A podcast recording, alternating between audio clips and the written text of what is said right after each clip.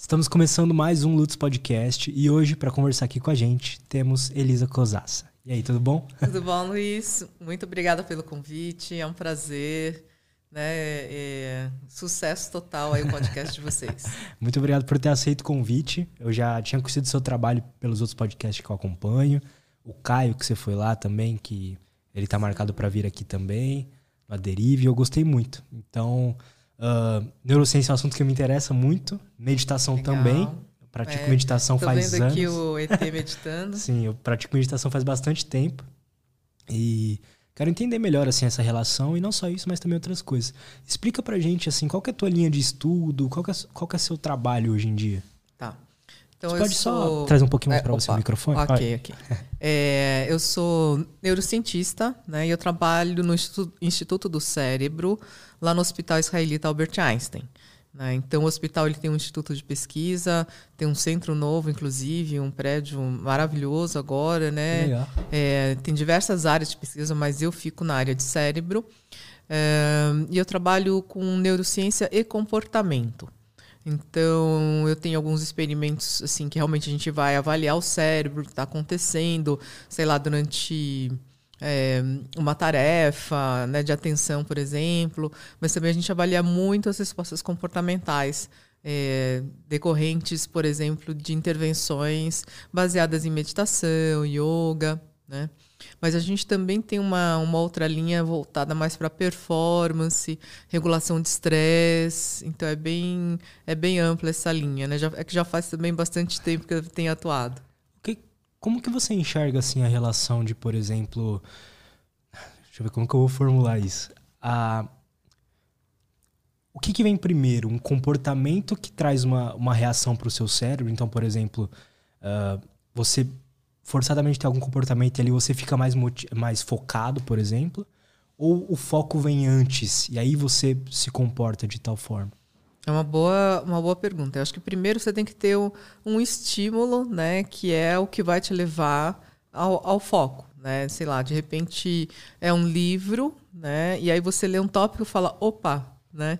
Isso daqui é importante, é interessante.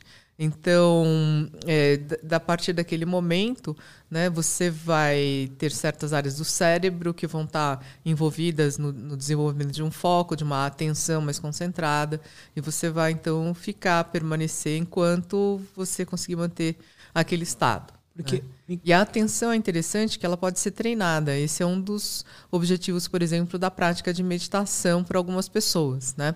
Não que meditação tenha sido criada para as pessoas treinarem atenção, muito longe disso. A meditação é uma prática de autoconhecimento, né?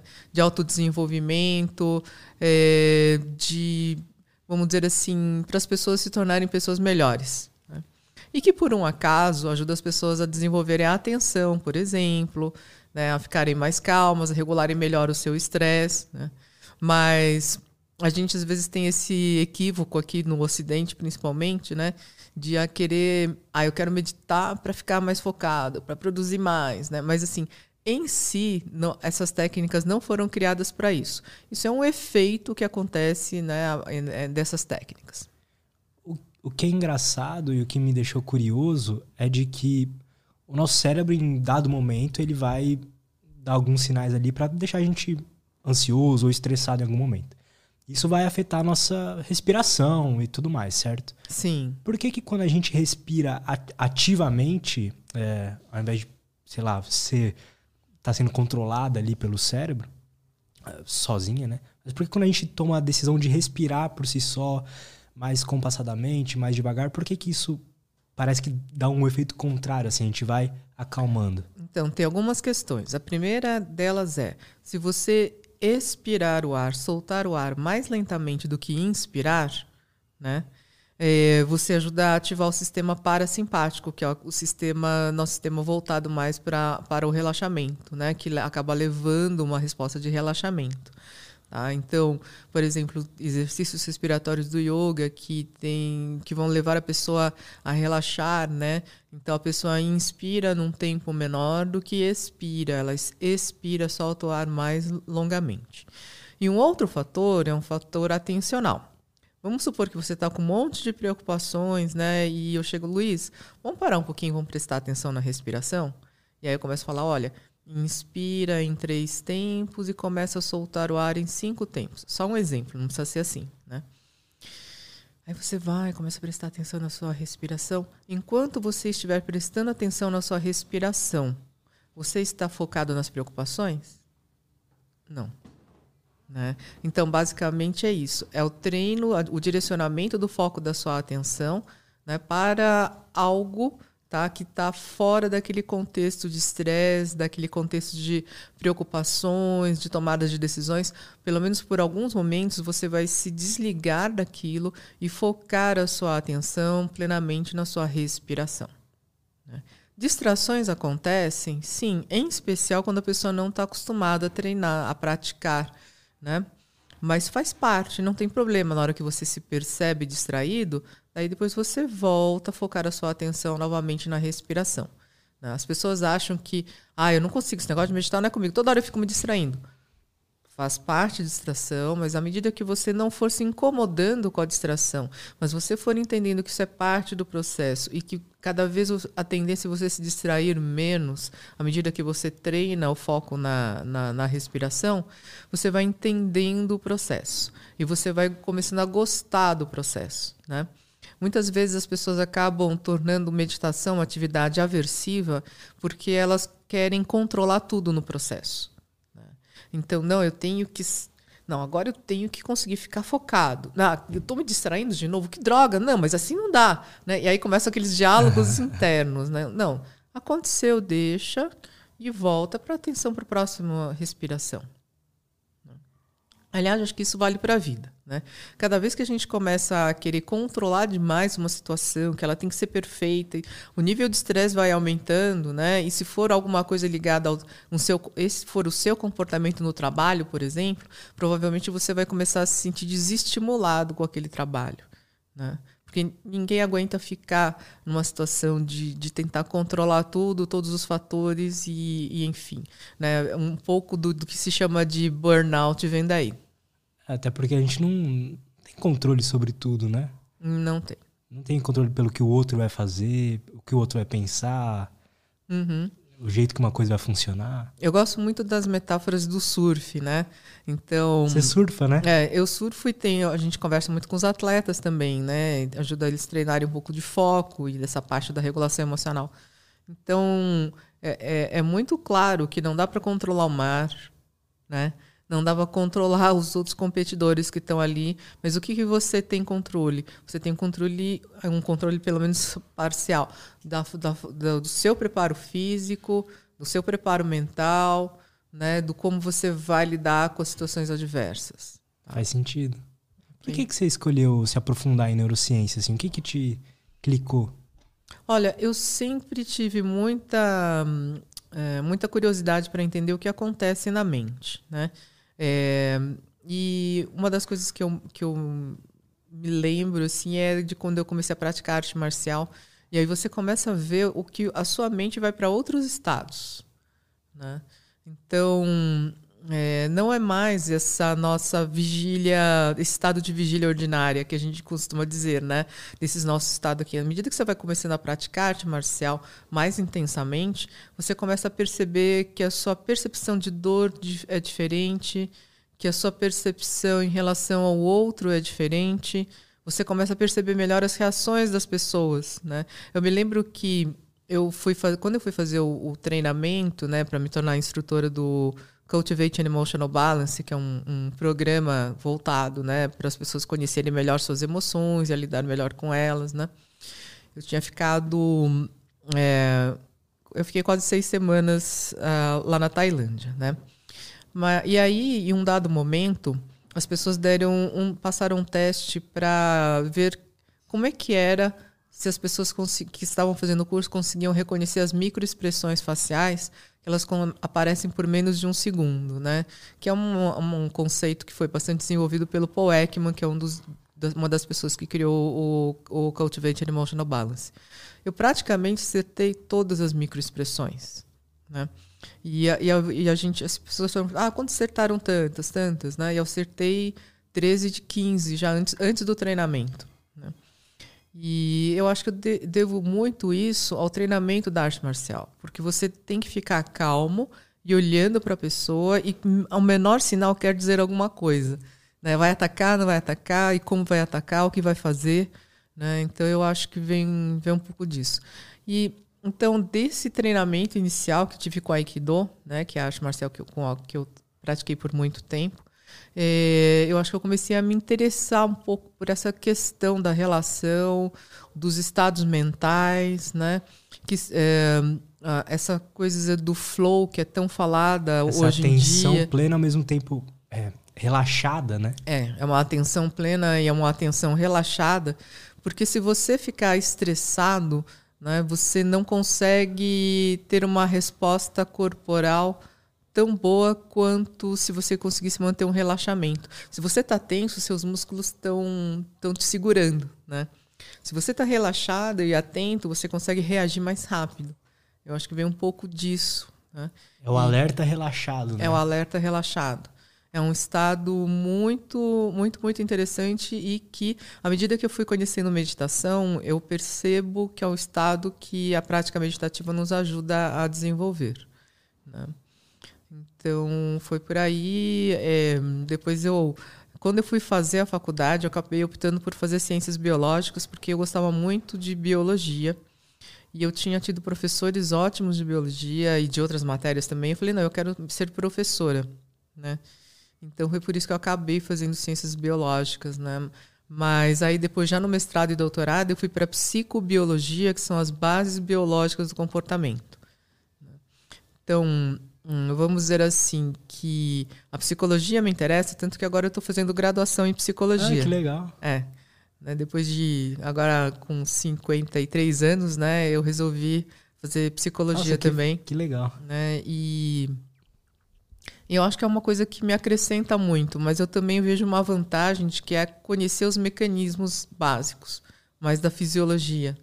Né? Não é só olhar para a expressão do comportamento, mas é entender um pouco o que está por trás daquilo, entender também que não adianta você querer, sei lá, mudar um paciente. Né?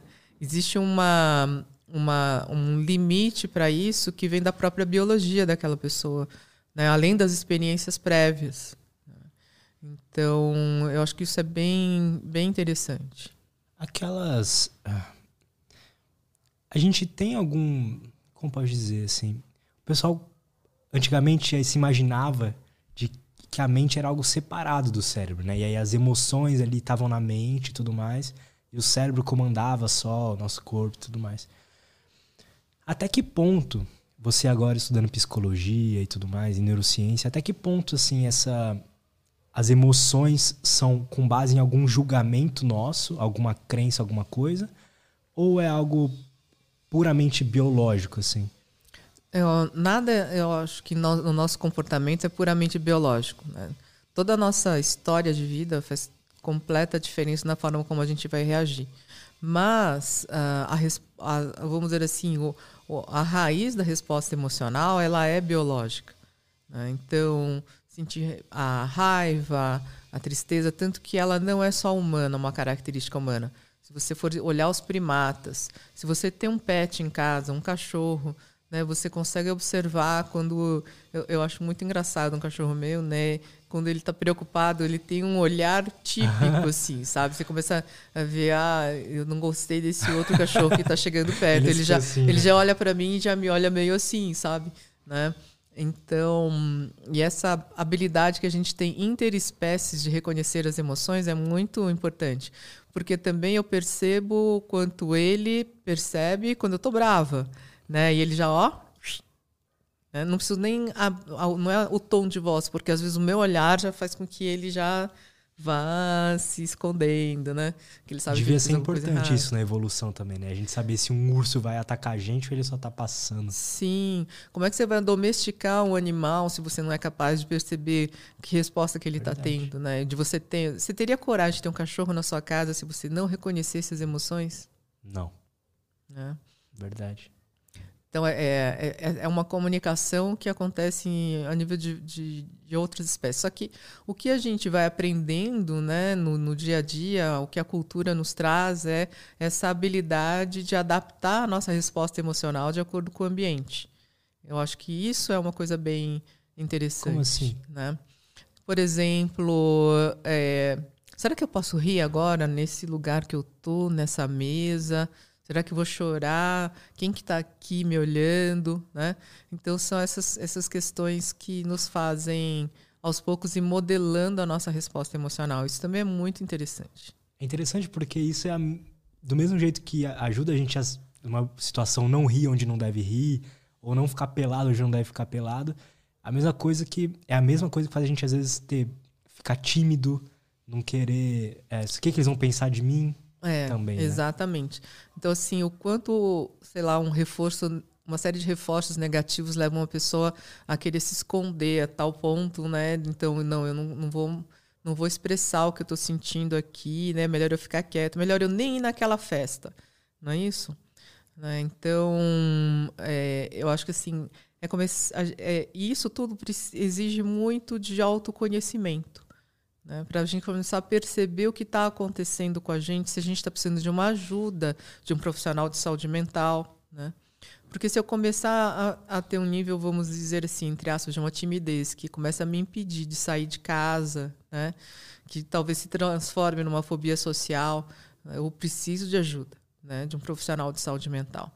Então, acho que isso é um aspecto bastante importante, né? A gente se perceber o quanto a gente está tendo prejuízos nossa, na nossa vida, nas nossas relações sociais, por causa de algumas, algumas respostas que a gente tem. Né?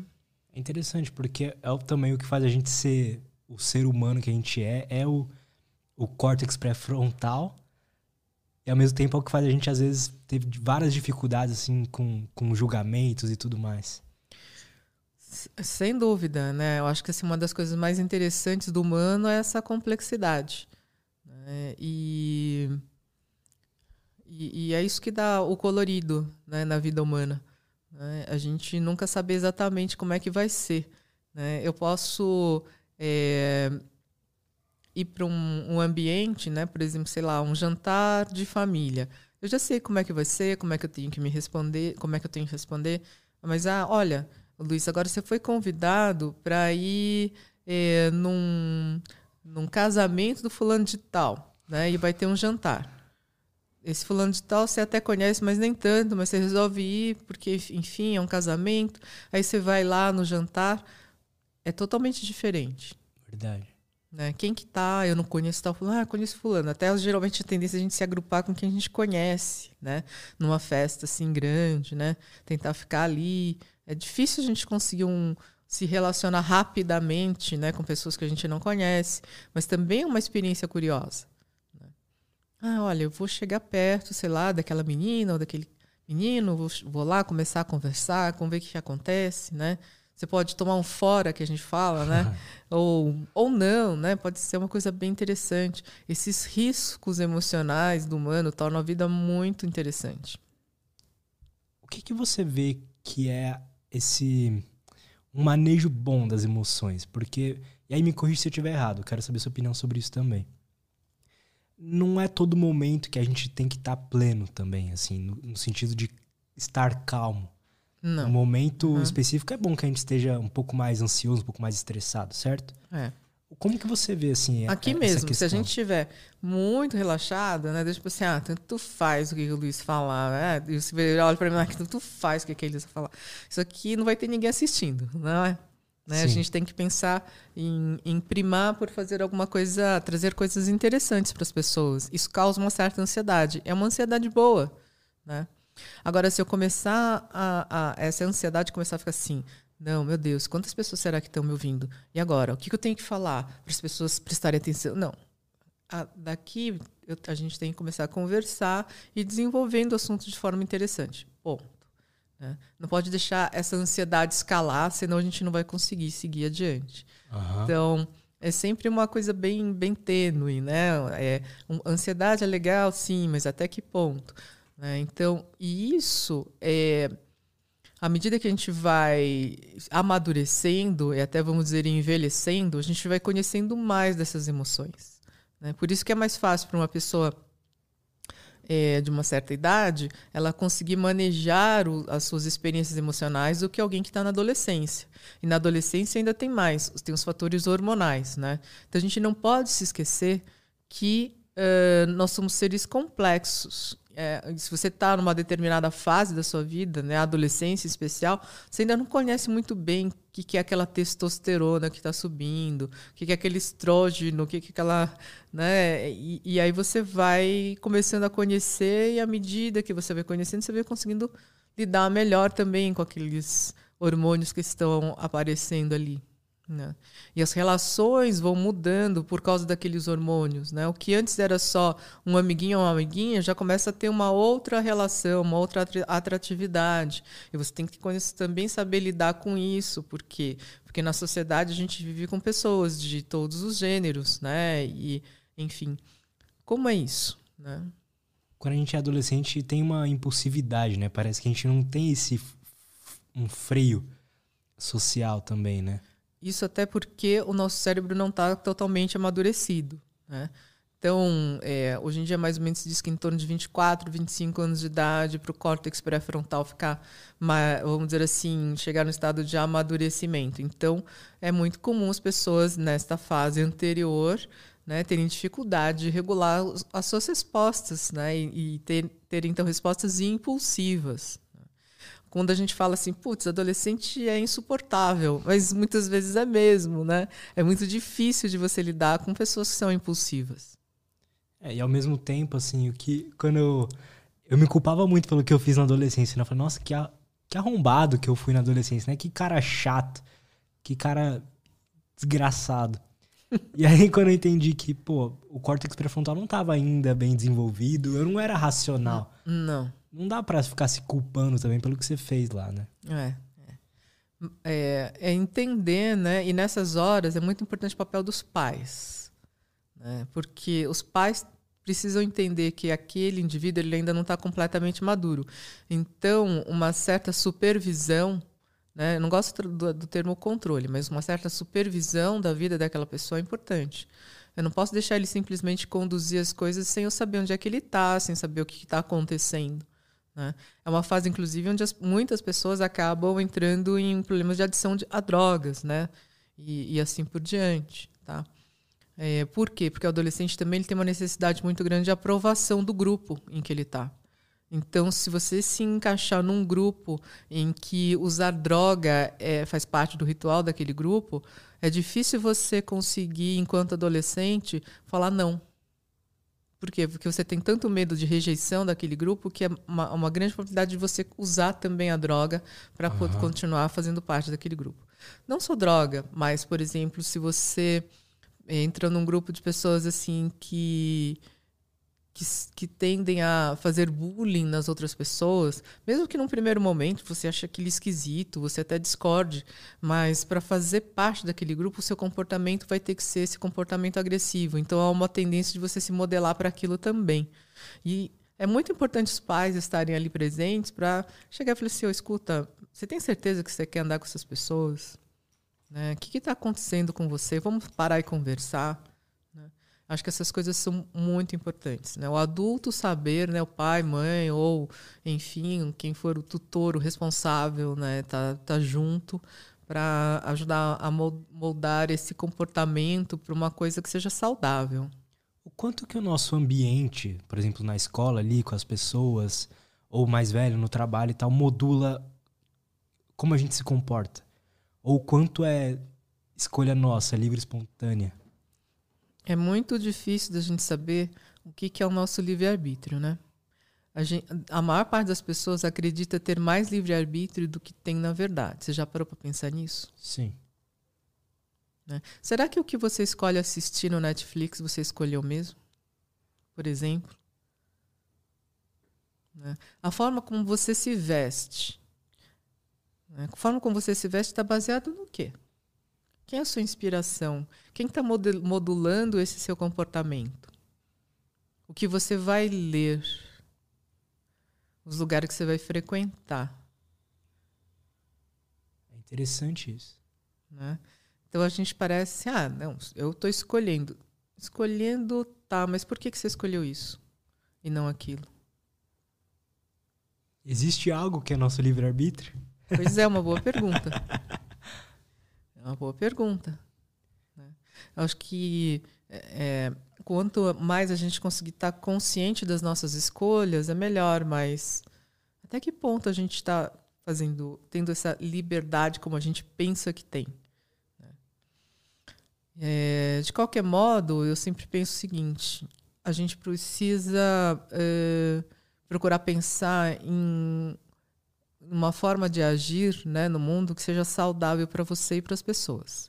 Né? Talvez até essa minha crença ela esteja fundamentada em várias coisas que eu já li, né? não seja uma crença, como é que é, um livre-arbítrio completo. Mas eu acho que enquanto vida no planeta Terra, né, que a gente não está sozinho, a gente tem que olhar para o planeta também, né, para as pessoas que fazem parte desse planeta, para os animais, vegetais, tudo, e falar assim, qual é a forma menos danosa que eu tenho de viver aqui, ou melhor ainda, qual a forma mais benéfica? Uma coisa que eu acho importante é o autoconhecimento. Né? Eu entendo o autoconhecimento basicamente como um processo que nos leva a cometer menos erros para conosco e também para com as outras pessoas. Então, se a gente não se conhece, a chance da gente ter é, respostas aleatórias né, e que causam os mais diferentes tipos de resultados né, se tornam maiores. Quanto mais a gente se conhece né, e tem essa consciência, vamos assim dizer, de que é, vamos procurar fazer o melhor, né? Isso aqui está sendo bom mesmo para mim, está sendo bom para as pessoas, né? eu estou tendo realmente atitudes benéficas nesse mundo. Eu acho que isso é uma coisa bastante importante. E autoconhecimento não tem fim. Né? Do tipo assim, ah, vou fazer, sei lá, 20 sessões de análise. Não, não tem fim porque nós somos dinâmicos nós estamos o tempo todo interagindo, somos sistemas abertos, nós não somos sistemas fechados, né? nós somos sistemas abertos. Então, ah, nós vamos interagindo com outras pessoas, tendo contato com outros conhecimentos, e, a, e cada vez mais que a gente tem mais contatos através da internet, através da facilidade que a gente tem de um ponto ao outro, né, da cidade ou do planeta, conhecer diferentes culturas, pessoas. Então, a gente vai tendo experiências mais diversas e a gente vai, então, de alguma maneira, evoluindo enquanto indivíduo, né? junto com uma sociedade que está evoluindo e assim por diante.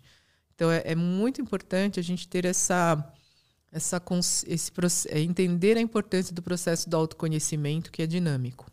Como que você enxerga o que é o autoconhecimento e, e como que aplicar isso? Como que a gente pode aplicar isso no nosso dia a dia? Porque quando a gente, quando falam de autoconhecimento, o que vem na minha cabeça o principal é é o que você falou, análise e tudo mais. Mas também tem um, um autoconhecimento de como o nosso corpo funciona, né? Como é, por uhum. exemplo, eu sei que, vamos supor que hoje, por algum motivo, eu dormi quatro horas só à noite, eu sei que amanhã eu vou estar um pouco mais chato, um pouco mais rabugento. É, Isso. É melhor eu segurar um pouco uma resposta. É. Uma das coisas que eu acho muito importante a gente é, se perceber muito quanto a gente está acordando. Né? Porque se a gente não perceber como é que a gente acordou, a gente pode é, ter um dia muito pior do que ele poderia ser. Não como só assim? para a gente, como, como também para as outras pessoas. Né? Então, se eu acordar de manhã e eu perceber que eu não estou muito bem, é um dia que eu vou ter que prestar mais atenção em mim para não tomar, não dar respostas atravessadas, tomar decisões impulsivas porque você está de saco cheio já, né?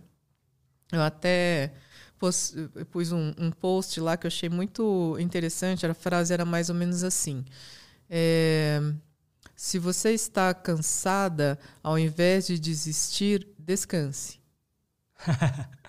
né? Porque aquele dia que você está de saco cheio, é capaz de você chegar para uma coisa importante, séria, né, da sua vida e falar assim: chega, não quero mais saber disso. Acabou para mim. Mas será que era acabou mesmo? Ou você falou acabou porque você estava cansado? Pode até ser que seja acabou, mas primeiro descansa e depois você decide. Caramba. Isso é pesado. Muito bom. É. Né? Pra, então, assim, uma decisão importante de algo que é complexo, complicado na sua vida, né? não, não decide na hora que você está cansado, de saco cheio. Passa aquele momento, reflete e depois você decide. Pode até seja mesmo que já deu, seja lá o que for, não quero mais. Tá bom, então não quer mais. Mas não que seja simplesmente por um impulso essa decisão. O que, que você acha? Existe um, algum estado de, de consciência ou um estado mental ali onde a gente costuma tomar decisões melhores? Por que, que eu te pergunto isso? Quando eu converso com pessoas de que falam sobre sobre saúde mental também, mas numa outra linha, não neurociência, não psicologia, mas a galera da espiritualidade e tudo mais, eles sempre falam sobre uma coisa que é essa intuição. E eu não sei se você já sentiu alguma vez uma intuição, esse estado mental que você está ali, onde você parece estar tá tomando as decisões certas sempre. Como é que você enxerga isso? Bom, em primeiro lugar, a gente tem que prestar muita atenção no que a gente chama de intuição, porque ela pode ser uma ilusão, né? Uma ilusão do nosso sistema sensorial, né? ah, aconteceu isso, isso, então isso. né? Mas na verdade a gente às vezes nem percebeu muito bem quais foram esses, esses sinais que você juntou tudo num pacote e resolveu chamar isso de intuição. Né? Uma, uma intuição pode te fazer escorregar, inclusive se você só ficar dependendo de intuição para tomar a decisão. Né? Mas eu acho que sim, vale a pena olhar para a vida. Né? E olhar os sinais que a vida traz e tudo mais, né? ver, ver o que está acontecendo e, você, e, a partir daí né, é, ter ações mais, mais precisas, tá? Mas é, eu acho que a gente tem vários programas aí que falam, mostram os mágicos e aquelas coisas, programas sobre enganar a mente, né? E realmente, né, a pessoa passa por um processo onde várias pistas são colocadas sem que ela muitas vezes perceba, daí no final ela dá uma resposta, tá? E aquilo parece que foi uma intuição. Não, não é uma intuição, ela foi uma indução. Uhum. Entendo. Né? Então é muito importante a gente estar tá atento, né? Se não é simplesmente uma ilusão e a gente está se deixando levar por elas, né? Porque é, dá uma vontade de ir por intuições, porque parece um caminho mais fácil do que parar e realmente olhar para a questão que está acontecendo. Eu mesmo, durante um tempo, com a intuição, eu tomei várias decisões corretas uhum. em questão de, de trabalho e tal. E aí eu, eu falo, não, a minha intuição, então, é, funciona muito bem. Uhum. Aí quando, depois disso, quando eu senti aquilo de novo, eu falei, não, então é isso que eu tenho que fazer. E na verdade aí deu errado. Então uhum. eu comecei a perceber que essa sensação de intuição, essa, esse estado mental que você fica ali mesmo, aquela sensação de, pô, isso vai dar certo, nem sempre vai, né? Nem sempre vai. Nem sempre vai, né? Então, a gente, é, é, no que está pautada essa intuição? Quais foram esses sinais realmente? Né? Observa o que, que é. Né? Fazem sentido? Tá? Então, acho que esse é um ponto bastante importante quando a gente pensa em, em intuição. Né? Perfeito. É, espiritualidade é uma coisa muito importante na vida das pessoas. Né? E realmente, né, quem, quem pode negar que você recebeu uma intuição né, de alguma, sei lá, alguma, algum anjo ou, ou parente que se foi, né, e tem tantas histórias e tantos processos de fé nesse sentido.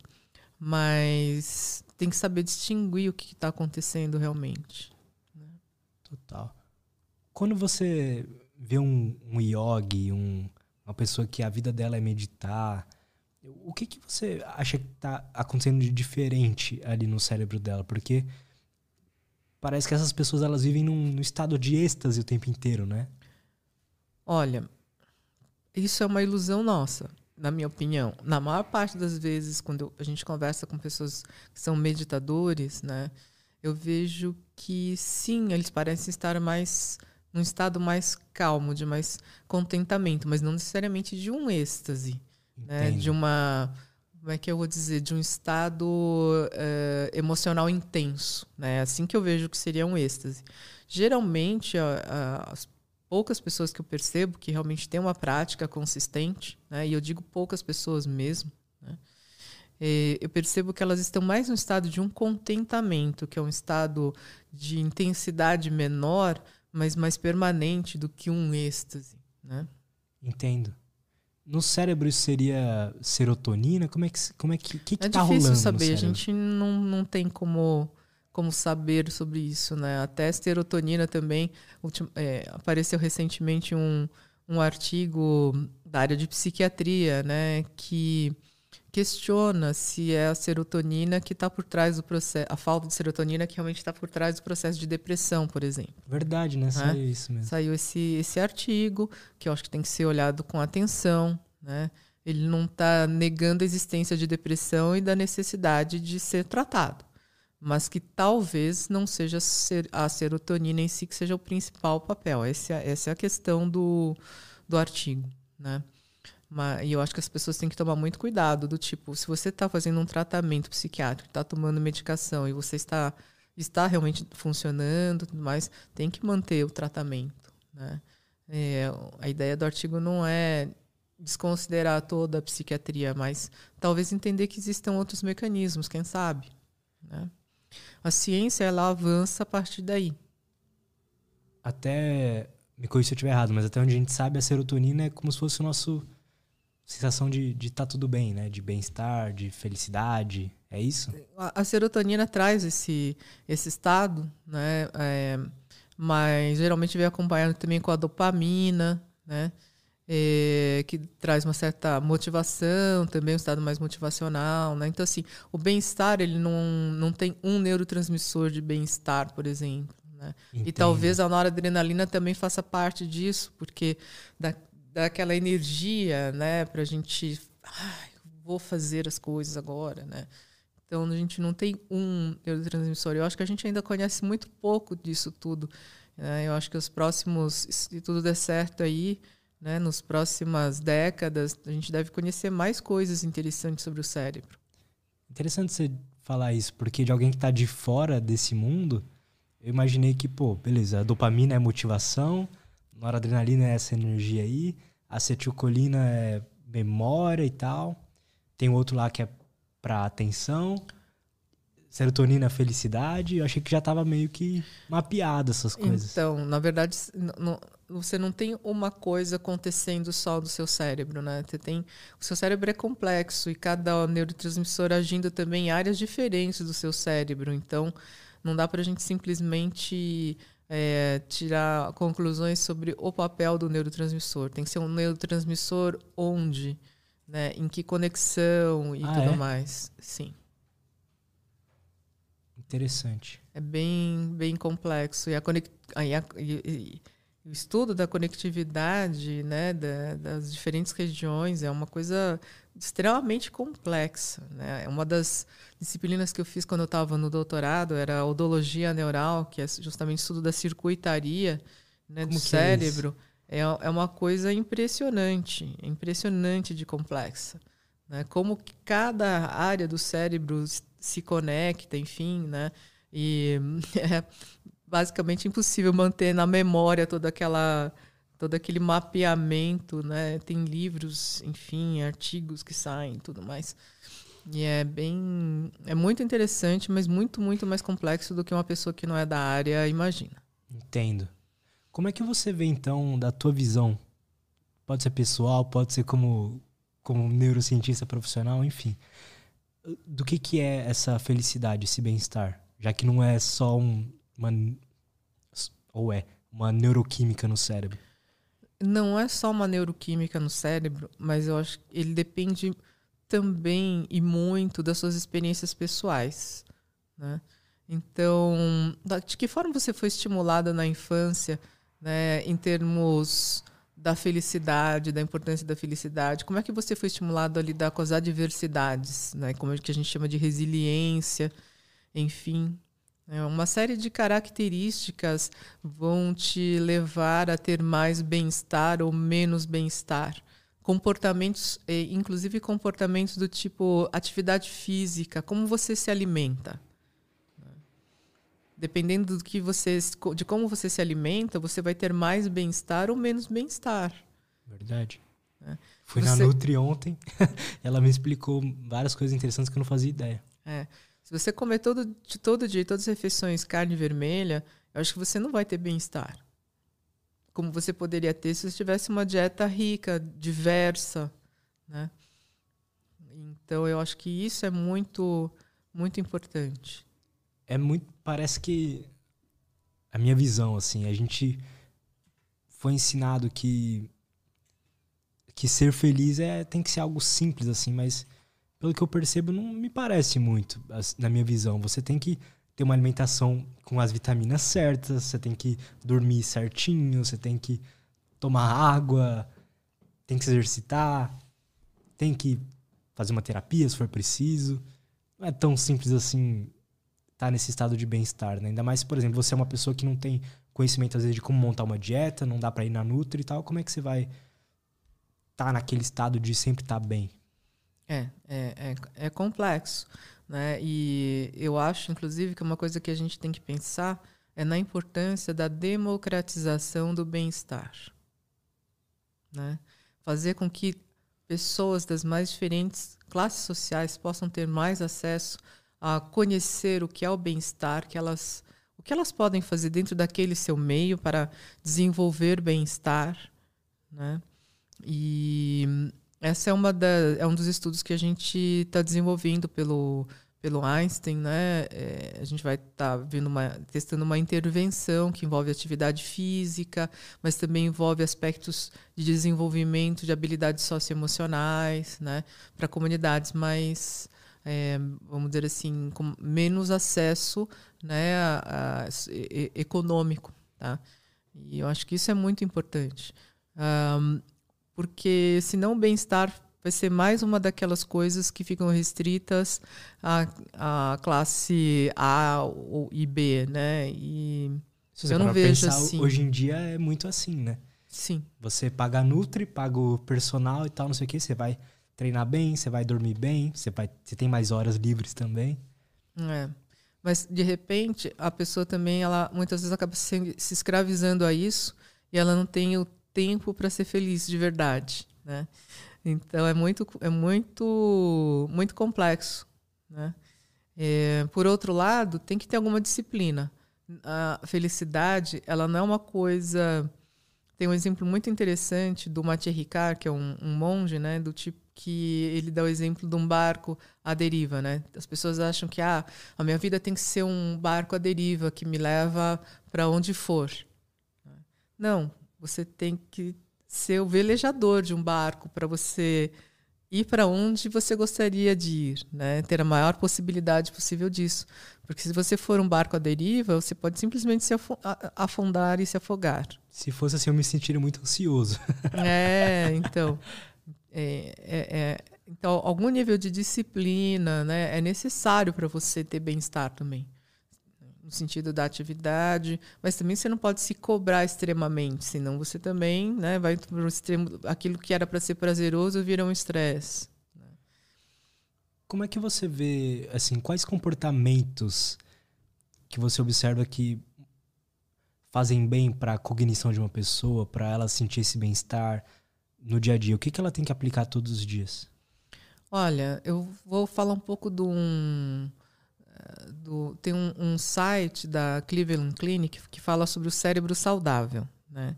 Então ele traz alguns pilares ali. Talvez eu não me lembre de todos agora, mas um deles é a questão da alimentação.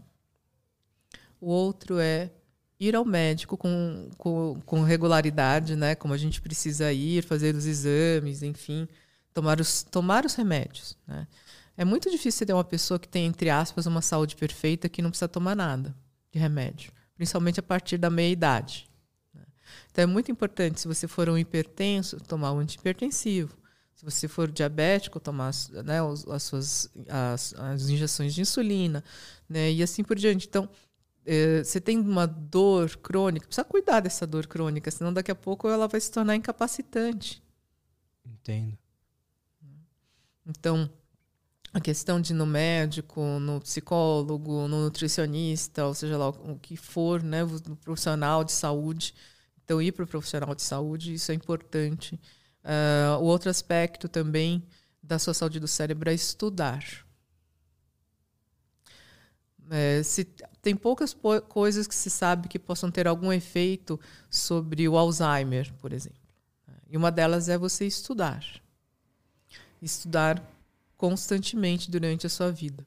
Né? Gostar de estudar, né? ter, desafiar o seu cérebro, tá? jogos, enfim, né? É, tá estudando e estimulando o seu cérebro de alguma maneira. A outra é descansar. O pilar de descanso se fala cada vez mais desse pilar de descanso. Né? Outro, outro dia eu ouvi um médico falando assim que se for para optar entre se só, você vai ter tempo ou para comer ou para dormir, durma, né? Porque o descanso é fundamental para o seu cérebro. Né? Fazer, e aí entram também as questões das pausas, fazer é, meditar, entra tudo dentro desse pacote né, de descanso. Dur, o dormir, meditar não substitui dormir, tá? Eu acho que isso é bem importante. Quando você entra no, no, no, sono e nas fases do sono, né, você vai tendo a oportunidade de, do seu cérebro reprocessar, inclusive, as atividades do dia a dia. Né? Às vezes pode até ser um pesadelo, né? Mas aquele pesadelo também tem, um seu, tem o seu papel, tem alguns estudos é, em, é, indicando isso, né? que as pessoas que depois de um pesadelo, né, em relação a uma certa situação de vida difícil que elas estão passando, muitas vezes elas conseguem é, lidar melhor com aquela situação depois desse, desse pesadelo. Né?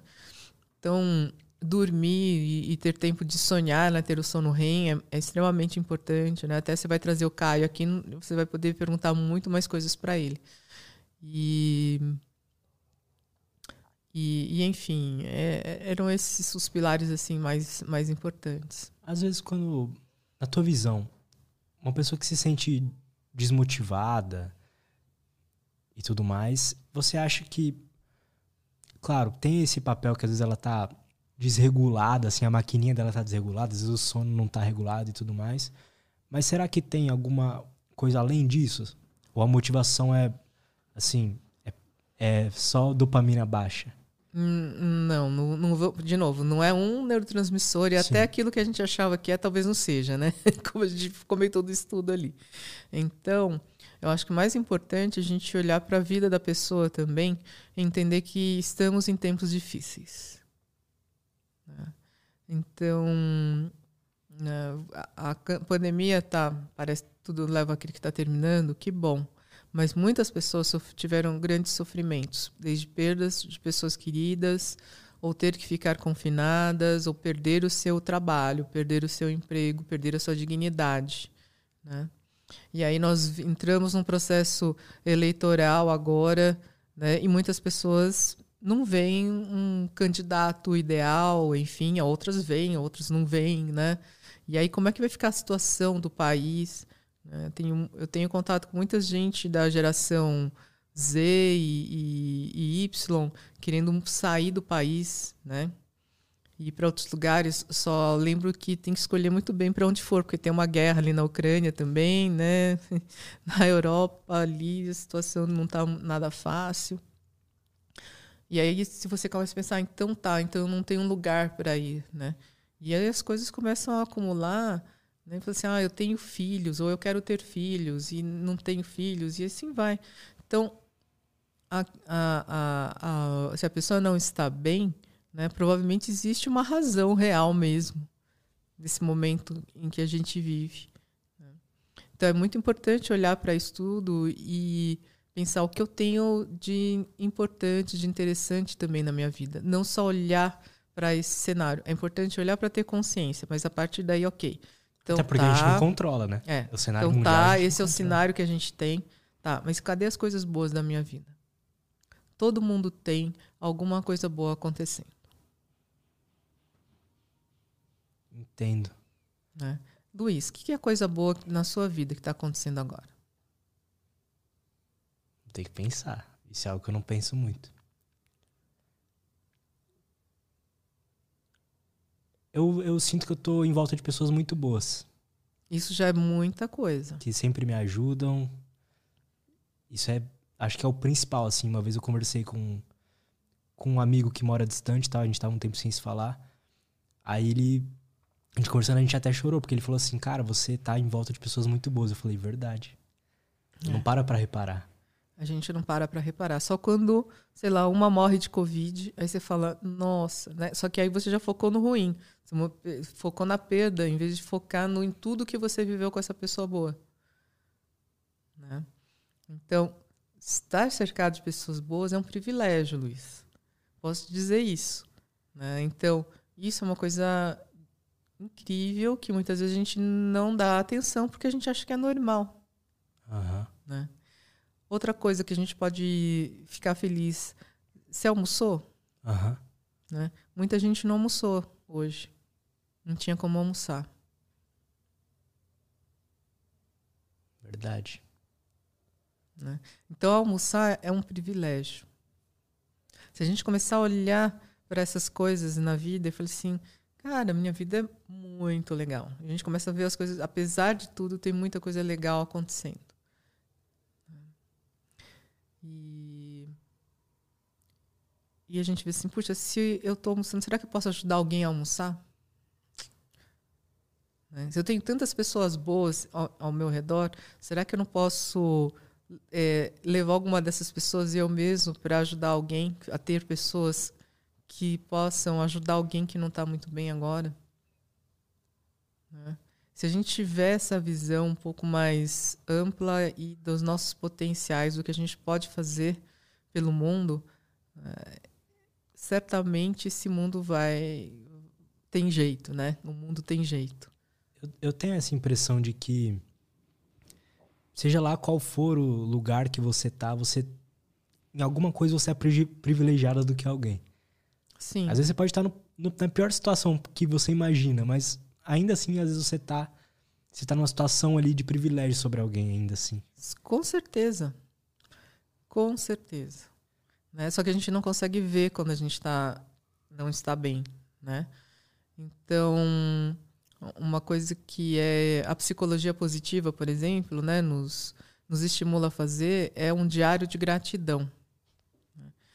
Aí a gente, a gente já vira quando ela, ai, diário de gratidão, puta, aquelas coisas gratiluz, namastê. Não, gente, calma. Antes de tirar essas conclusões, começa a fazer. Né? É, o que a gente está fazendo num exercício de gratidão? A gente está mudando um pouco o nosso foco de atenção. É isso. É um treino de mudança de foco de atenção. Então, uh, ok, temos que estar conscientes das dificuldades, das coisas ruins, difíceis que acontecem. Claro, a gente não pode se ficar iludido.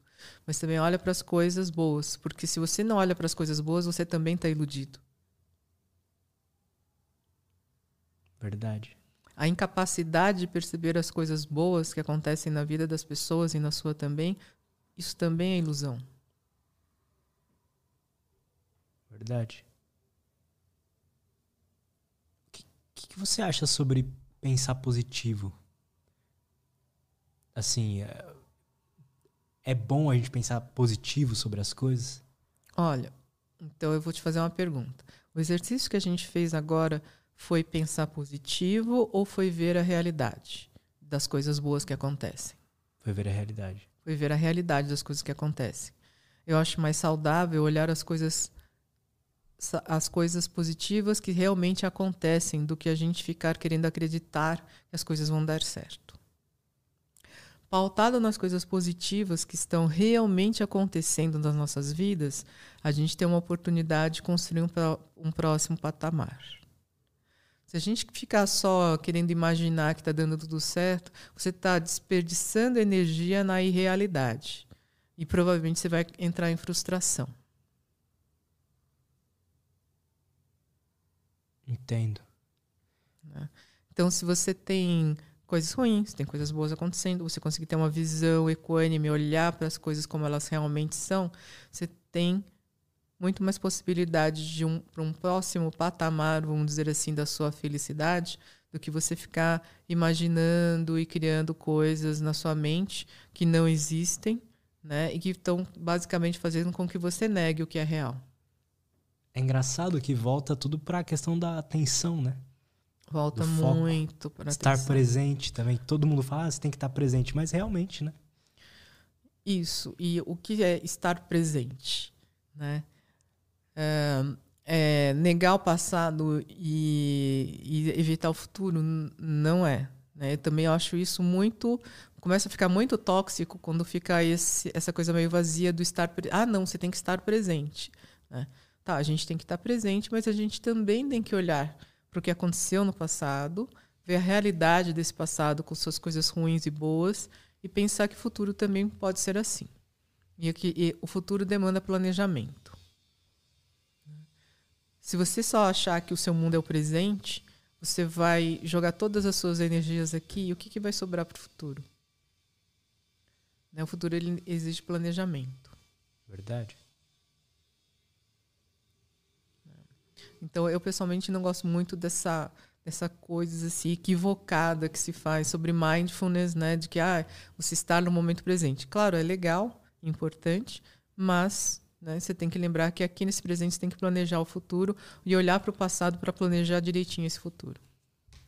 Faz sentido. Eu acho que o estar presente, pelo menos para mim, é você estar. Tá...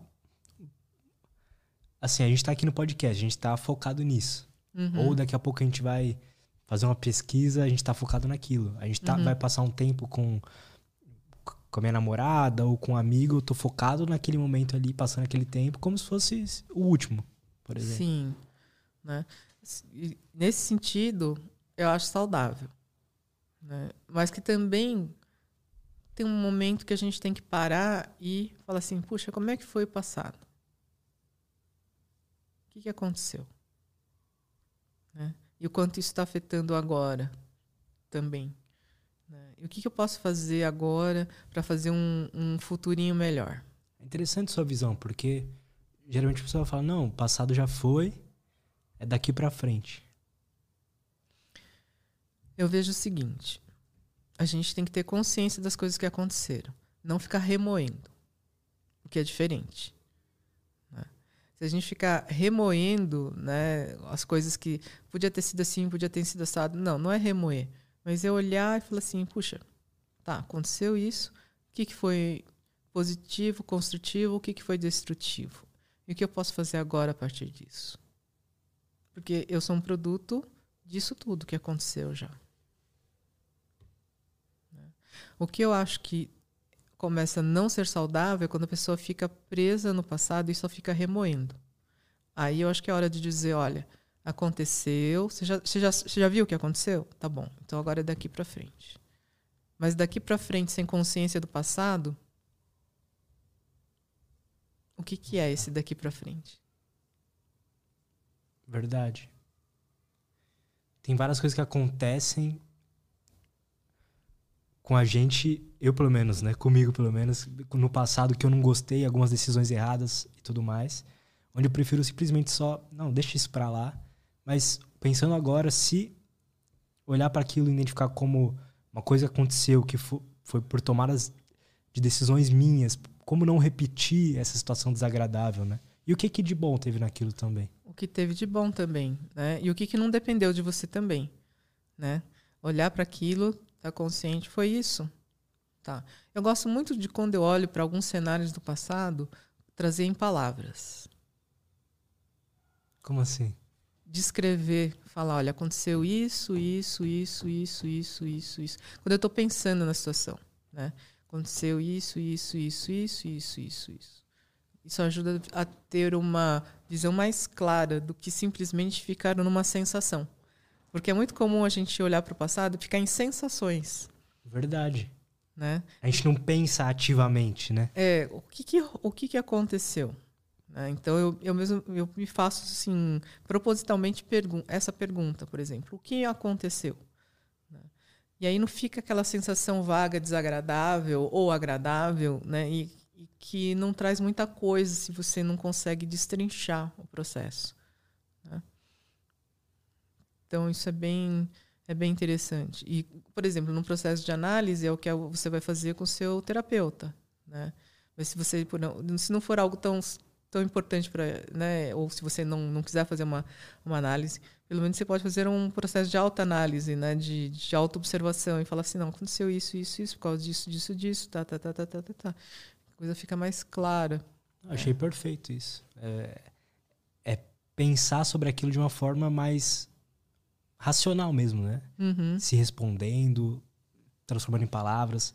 Pode ser eu te escrever E também, também. emocional, né? Racional e emocional, né? Mas não é só uma sensação. Aquele negócio que você olha pra trás e sai, você sente aquilo já. É. Eu não quero mais. Entendo? É. Entendo. Podemos fazer uma pausa rapidinho e ler as perguntas da Vamos, galera? Já vamos. voltamos. E estamos de volta. Galera, só lembrar pra vocês, se inscrevam aí no canal, deem like nesse vídeo. A maioria das pessoas que assistem não são inscritas, então se inscrevam ah, aí. Se inscrevam aí, pessoal. Vocês não sabem que diferença isso faz, né? Pois é. Para um youtuber. pois é. Elise, então a Mayara mandou uma pergunta, que é o seguinte. Como manter o foco e a concentração mediante a uma prova? Abraço da Alemanha. Abraço. Uau, que legal da Alemanha. Olha, acho que na hora da prova é fácil de manter a atenção. O difícil, eu imagino que ela esteja falando para estudar para a prova. Será que não? Ela falou uma prova escrita e oral. Uma prova escrita e oral. Geralmente, na hora da prova, é mais fácil de manter a atenção, porque você tem até aquela ansiedade e você tem a necessidade de, de prestar atenção. O ambiente A- ajuda o, também, O né? ambiente ajuda, tem um silêncio, né? E, e é é a única coisa que você está fazendo naquele momento, tá? Agora, para se preparar para a prova, a gente tem várias distrações. né? Então, você tá, pode estar na sua casa, você pode ter dois irmãos que não vão ter prova e estão fazendo outras coisas, barulhos, cachorro, gato, sei lá, correndo de um lado para o outro. Então, nesse momento, aí você mesmo se, se sabotando, botando um, um vídeo do lado enquanto você está estudando. Né? Então, eu, a minha sugestão é lembrar do ambiente da prova. O quanto mais próximo do ambiente da prova tiver, ou seja, silêncio, sem outras pessoas por perto, interagindo com você, sem você estar interagindo com outras mídias, né? É o melhor, melhor dos mundos para você estudar. E eu gosto muito Traz de... só o microfone um Opa. pouquinho pra você. E eu gosto muito de, como é que se fala? É, sublinhar né, o que eu tenho que estudar para ressaltar as coisas, né? É, pode, hoje em dia tem muita coisa online, mesmo assim, eu uso o, o símbolozinho lá, né, da caneta para dar uma ressaltada. Aham. Depois, se eu tiver no, no Kindle, por exemplo, eu exporto aquelas coisas né, de, do livro, sei lá, ou do PDF, para ter um resumo já a partir dali. E aí, eu, eu acho que assim, é, é pergun eu gosto de fazer essa coisa do, do perguntar-se, né? Assim como a gente falou do passado, mas ali para estudar uma prova, né, pensa em hipotéticas perguntas, né? E ver se você está conseguindo responder. O que, que não tá dando, o que, que faltou na sua resposta? Vai lá, estuda de novo, volta. Então, acho que essa é uma maneira de manter a atenção. Agora, se você estava se referindo na hora da prova, de dificuldade de manter a atenção, me ocorreu agora que talvez seja ansiedade. Né? E aí você precisa con- controlar a sua ansiedade. Como você pode fazer isso? Eu, eu tenho alguns professores que têm o hábito já, é, e é muito interessante, de ajudar os alunos a aprender a respirar um pouco. Né? Então, é, antes de começar a prova, né, o próprio professor falou assim: ah, gente, agora a gente vai respirar um pouquinho. Tá lá dois, três minutinhos só para prestar atenção na respiração, se acalmar. E aí, na hora que você termina, geralmente você já está mais focado e você está num estado de bem-estar para começar aquela prova. Né? Seria a mesma coisa pra, por exemplo, uma pessoa que tá se sentindo desconcentrada no trabalho? Seria bem similar para o trabalho. Porque no trabalho ela também tá num ambiente que às vezes não ajuda, né? Tem Uhum. um amigo ali conversando, ou ela deixa o celular aqui aí dá uma notificação.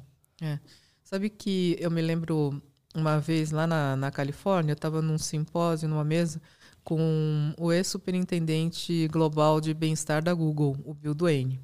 E a gente estava lá, tava lá conversando com ele. E uma das coisas que ele comentou é que ele não deixa o celular na sala, não está nem na sala, não é que não está na mesa, não está na sala em que ele está trabalhando. Então tá lá longe. Então se você é uma pessoa que acaba olhando muito, né, talvez seja interessante esse, essa coisa de deixar bem longe o, celular do, daquele momento que você precisa focar no trabalho. Né? Hoje em dia a gente também tem esses fones que às vezes que anu- anulam ruídos, né? Tudo isso para ajudar a pessoa a, a, a trabalhar melhor. É, agora que gente- muitas empresas estão voltando para o presencial ou para o híbrido, uh, tem pessoas que se sentem beneficiadas e outras nem tanto, né? Então, quem se sente beneficiado de voltar para o ambiente de trabalho? Provavelmente quem tinha criança e outros ruídos ou reforma no prédio, né? É, mas quem tinha um ambiente silencioso já talvez não esteja preferindo tanto o ambiente presencial. Né? Verdade, faz sentido. Então, aí é ver dentro da sua vida pessoal como customizar né, o ambiente e a sua atitude para melhor uh, concentração. Eu gosto muito disso, de deixar o celular em outro canto. É. E assim, como eu trabalho com isso, né, com internet, com celular, quando eu paro de trabalhar e é meu horário de descansar, né, quando é. eu chego em casa, eu já nem pego mais ele, porque eu sei que ele é, ele é minha ferramenta de trabalho.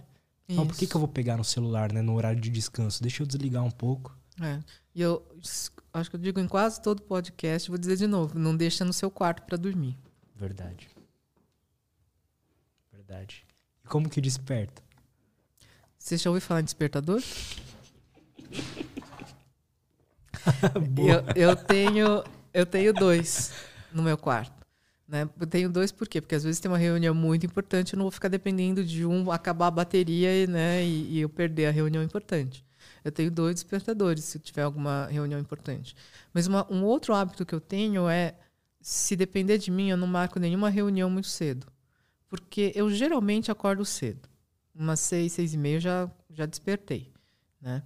Espontaneamente. E a melhor coisa para acordar, gente, é acordar espontaneamente. Com a luz do sol que começa a aparecer no, na janela do, do quarto, etc. Essa é a melhor forma, a forma mais natural de despertar. Despertar com o despertador nunca é o melhor. Né? Você já começa um dia estressado. Ou ainda tem pessoas, né, como eu, que quando sabe que vai ter um, um, um, despertador, já não tem a mesma qualidade de sono que teria sabendo que vai tocar um despertador, sabe? Faz sentido. Então, quando possível, eu já tiver no meu controle, não tem reunião cedinho, não vai ter reunião às sete da manhã. Boa. O, o canal Fusão mandou assim: Como o cérebro lida com a procrastinação? Como que você vê assim a procrastinação? É, eu não, acho que não é tanto como o cérebro lida, mas é como você lida com a procrastinação. Né? Então, isso é natural do humano. Né? Se você está procrastinando e está preocupado, eu acho que você tem que lembrar que é, é, é o natural da gente querer deixar de nem olhar para as coisas que são difíceis, complexas, demandantes, chatas, né? E, mas eu estava vendo, eu, eu, li um livro que eu achei muito bacana. Ele já tem alguns anos, na verdade, mas eu só li agora. Chama Essencialismo. É muito bom esse livro. É do Greg McNeil. E lá ele fala, por exemplo, né, dá o exemplo de você para evitar procrastinação, já coloca na sua agenda como um compromisso, logo de manhã cedo, todas as coisas chatas. Todas as coisas demandantes, complexas. Porque senão, quando chegar no fim, você vai né, naturalmente deixando para o fim do dia e não vai fazer. Então já bota de manhã cedo. Né? Então acho que isso é uma coisa do. Um, é um hábito bem interessante. Né? Eu, eu já fazia isso, naturalmente. Né? Eu já falei, não, vamos. Sabe assim, aquela frase, frase tirar da frente? Uhum. Né? Então geralmente eu já boto de manhã para tirar da frente. É, e de manhã também é o momento que a gente está mais. Mais disposto, é. né? Verdade. Se deixar para o fim do dia de trabalho, provavelmente você não vai fazer. Verdade. O Henry Navarro mandou: Qual a definição sua de consciência? Eu acho que é um termo que é usado em tantos, tantos contextos diferentes, né? Que, por exemplo, consciência Posso ser, ah, eu estou consciente ou estou inconsciente agora? Né? Você tem desde desse, desse, dessa, dessa questão sobre consciência como coisas mais abstratas, pessoas que interpretam com a consciência do ponto de vista mais até espiritual, né? ou é, a, algumas pessoas tentam relacionar consciência com mente. Né? Então, assim, de verdade, é o tipo de, de termo que eu não costumo explorar muito, não, porque a gente não vai chegar numa conclusão. Faz sentido. Né? Não existe uma definição consensual de consciência. Boa. Né? E aí, se a gente está sobrevivendo até hoje sem uma definição consensual, né? Eu prefiro não eu dizer, olha, gente, consciência é isto. Não, né? Deixa aí. Tem gente que estuda muito mais consciência do que eu, né? E, e estados de consciência, enfim. Né? Na minha opinião, de alguém que pode falar porque eu não estudo nada, a, é pelo menos estar, estar consciente é você estar consciente de você mesmo, das suas emoções, percebê-las e não só viver assim nesse automatismo. automático. É na minha opinião. Uhum. O Juan Vicente mandou o seguinte: Meditação e yoga realmente protegem o cérebro contra o declínio cognitivo que ocorre com o envelhecimento? Olha, não é uma resposta final, mas a gente tem evidências disso, né? Uh, um dos estudos que a gente fez e publicou em 2017 comparou idosas que praticavam yoga há pelo menos oito anos com idosas que não praticavam yoga. Né? E as idosas que praticavam yoga tinham áreas de atenção e memória operacional mais espessas do cérebro do que as que não praticavam yoga. E o que é mais interessante que eram todas idosas com alto nível de escolaridade. Lembrando, como eu já disse, que escolaridade é uma das coisas que mais protege o cérebro. E ainda assim, tá? as idosas praticantes de yoga tinham essas áreas mais espessas. Num segundo estudo que a gente publicou, acho que foi em 2018, a gente estudou a conectividade funcional de áreas anteriores e posteriores do cérebro, com a mesma amostra de idosas. O grupo que praticava yoga tinha uma maior conectividade de áreas anteriores e posteriores do cérebro, que é um, uma das coisas que está relacionada à maior preservação cognitiva. Olha aí que interessante. Né? Então, assim, eu prefiro dizer de evidências do que uma coisa final, uhum. né? Porque a gente não tem nenhum estudo que pega a pessoa hoje, né, que não medita ou não faz yoga, né, e vai acompanhando no decorrer de todo o envelhecimento para dizer assim, olha, foi por causa do yoga, né, que a pessoa está com maior preservação do que o grupo, uma pessoa, um grupo que a gente foi correndo aqui pelos 10, 20 anos e não, não existe isso. Quais outros estudos interessantes vocês fizeram lá? que você acha mais legal? Eu acho tem muitos estudos interessantes. Eu vou dizer um é, recente, né? Acho que que compara a atividade cerebral e a variabilidade cardíaca, que é uma das medidas, vamos assim dizer, de saúde do seu coração, né? Quando uma pessoa está tá lembrando de experiências de sofrimento, comparado a momentos em que ela está fazendo uma prática de autocompassiva. Né? O que é uma prática autocompassiva? Uma prática em que a pessoa vai olhar depois para aqueles sofrimentos que ela lembrou e fala assim: faz parte do humano, eu posso ter acertado ou errado, né? É, mas de qualquer maneira, eu preciso ser generoso comigo, me cuidar, blá blá blá. Então é, é, é, mais ou menos nessa linha os pensamentos autocompassivos. A gente viu diferenças tanto na atividade cerebral quanto na variabilidade cardíaca nessas duas condições. Eram as mesmas pessoas, tá? Então elas passavam por cerca de cinco minutos daquela situação de sofrimento e depois mais cinco minutos da situação é, autocompassiva, né? da condição autocompassiva. E na situação de sofrimento, ela tinha maior atividade né, em áreas uh, pré-frontais do cérebro, que em outros estudos estão relacionados a maior estresse. E a variabilidade cardíaca melhora né, quando a pessoa é, é, aumenta, tá, o, que é, é um, o que é bom, no caso, uh, quando a pessoa vai para o pensamento autocompassivo. Então, que interessante isso. É, é, foi bem legal que a gente monitorou o cérebro junto com a variabilidade cardíaca. E viu diferença assim, cinco minutos no estado muda nos cinco minutos seguintes. Olha aí. Então, sempre o que eu costumo dizer é, você não está bem, lembra que você pode mudar. E talvez não, não demore tanto assim, né? Dependendo de, do que você fizer, de como você fizer. Tem outros estudos que a gente no ano passado também que a gente publicou, é, sobre o efeito de informações negativas e de informações positivas sobre o Covid no estado emocional. Dois minutos de notícias negativas ou dois minutos de notícias positivas mudam o estado emocional da pessoa para o bem ou para o mal.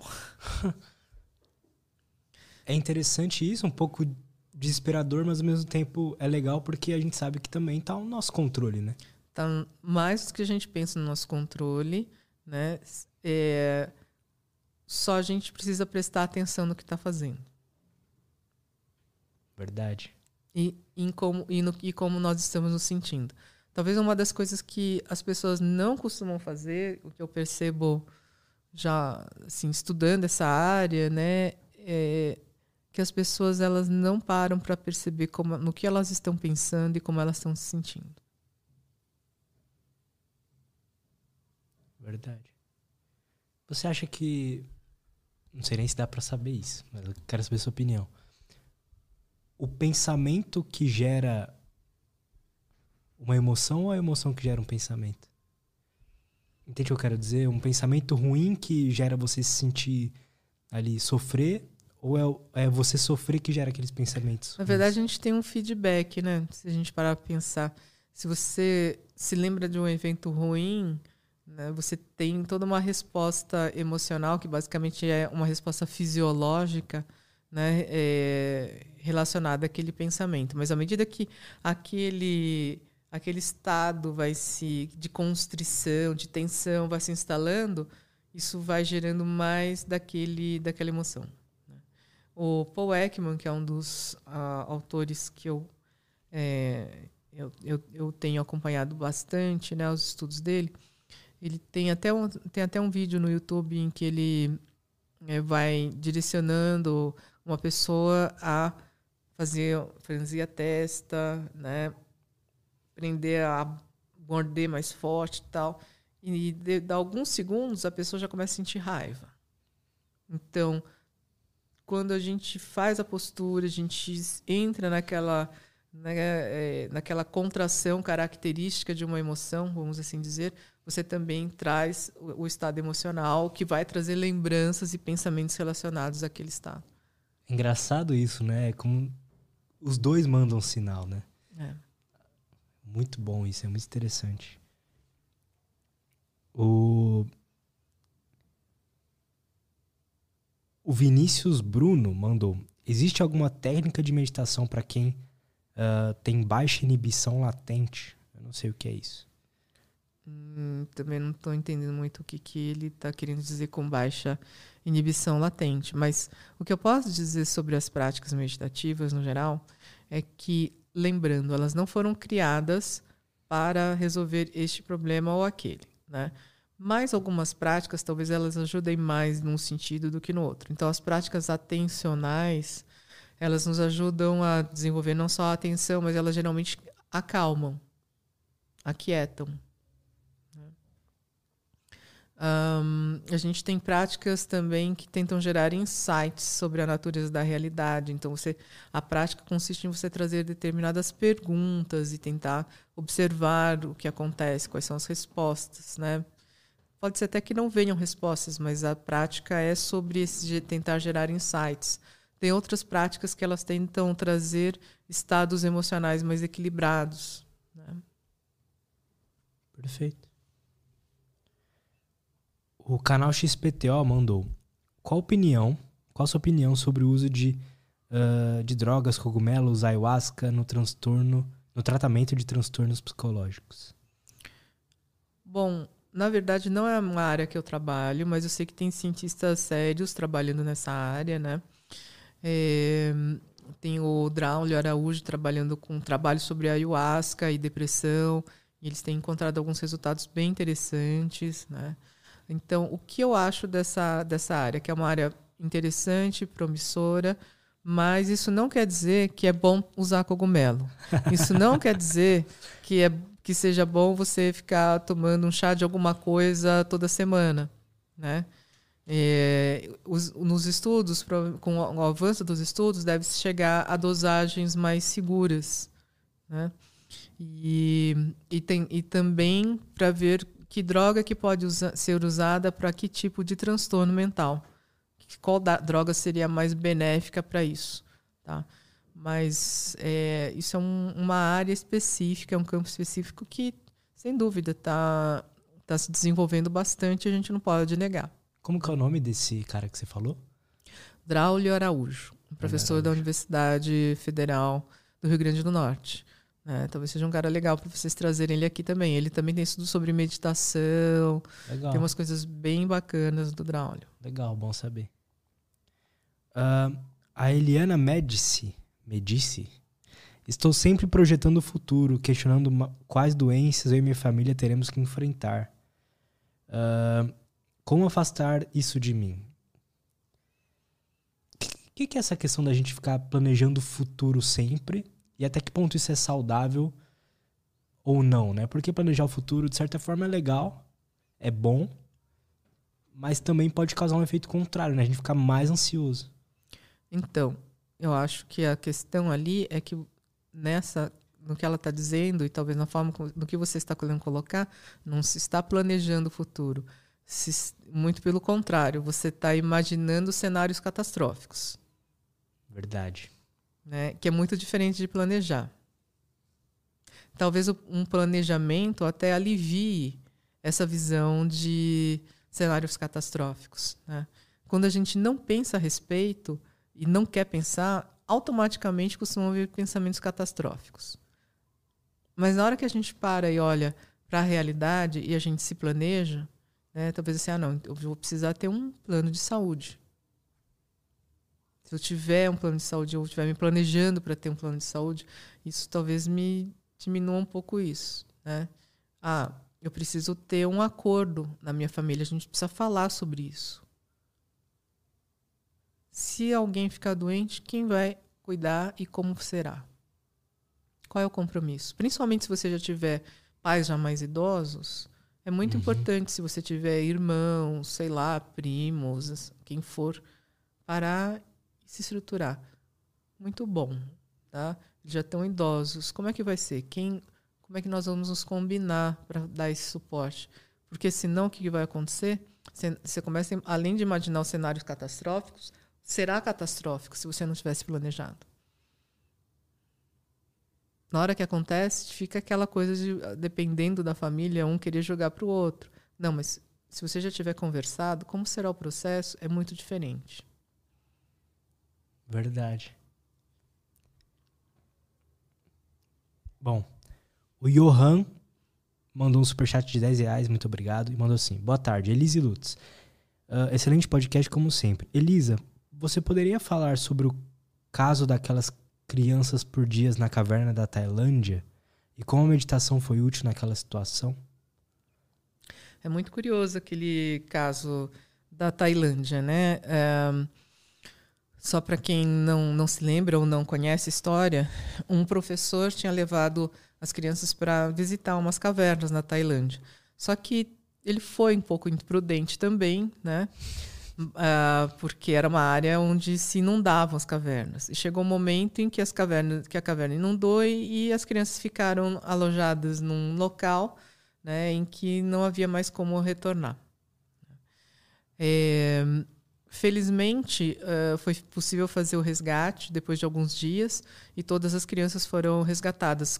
Teve um, um mergulhador né, que acabou falecendo é, na, na, numa dessas explorações do, do caminho. Tá?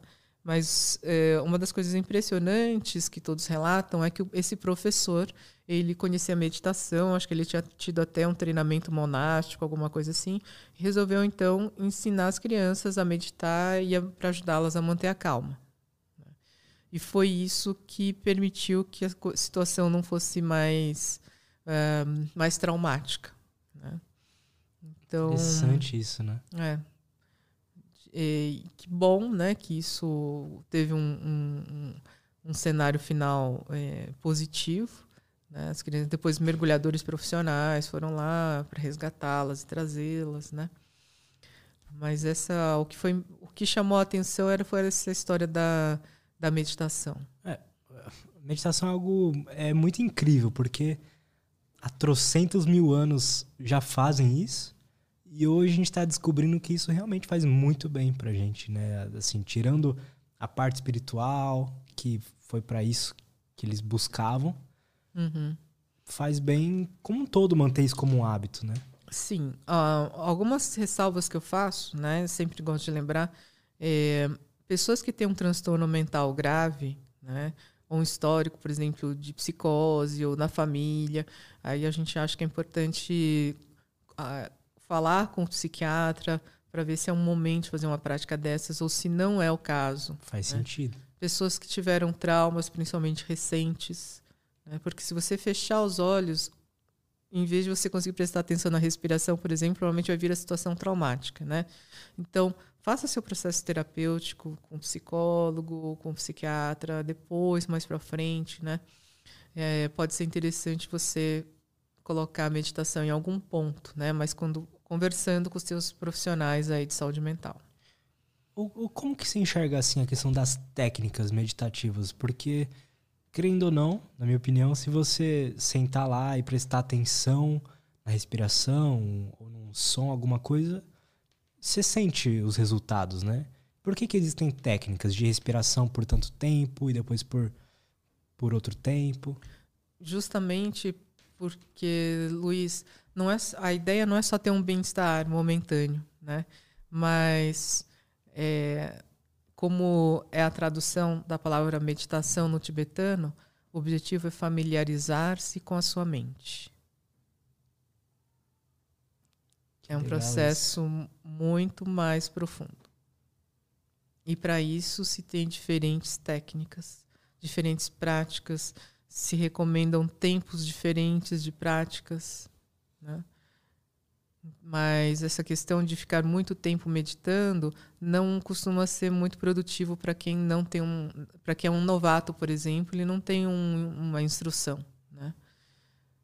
Mas esse tempo de prática pode ser muito produtivo se você tiver um percorrendo um caminho de conhecimento. Perfeito. Elisa, como é que as pessoas podem acompanhar seu trabalho lá? O Instagram é a melhor forma? Acho que é o Instagram mesmo, é o arroba Elisa Cosassa, K-O-Z, é Elisa com S, e o sobrenome é K-O-Z-A-S-A. K-O-Z-A-S-A. Você. A, a, questão do Instituto do Cérebro lá. Uhum. Tem algum lugar onde a gente pode acompanhar o trabalho que vocês fazem lá? Como é que é? é o nosso site está sendo reformulado, né?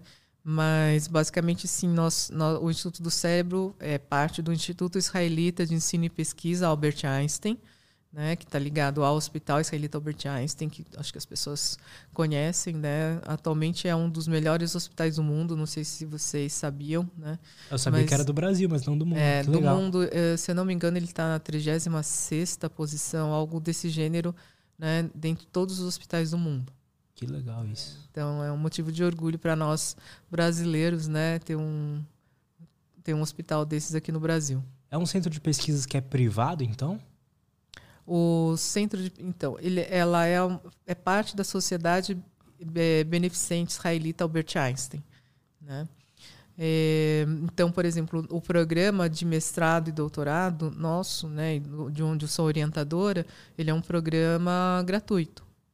Os alunos não pagam para fazer o mestrado, o doutorado, enfim. Caramba, que legal isso. É. O Einstein tem uma série de atividades é, públicas, né?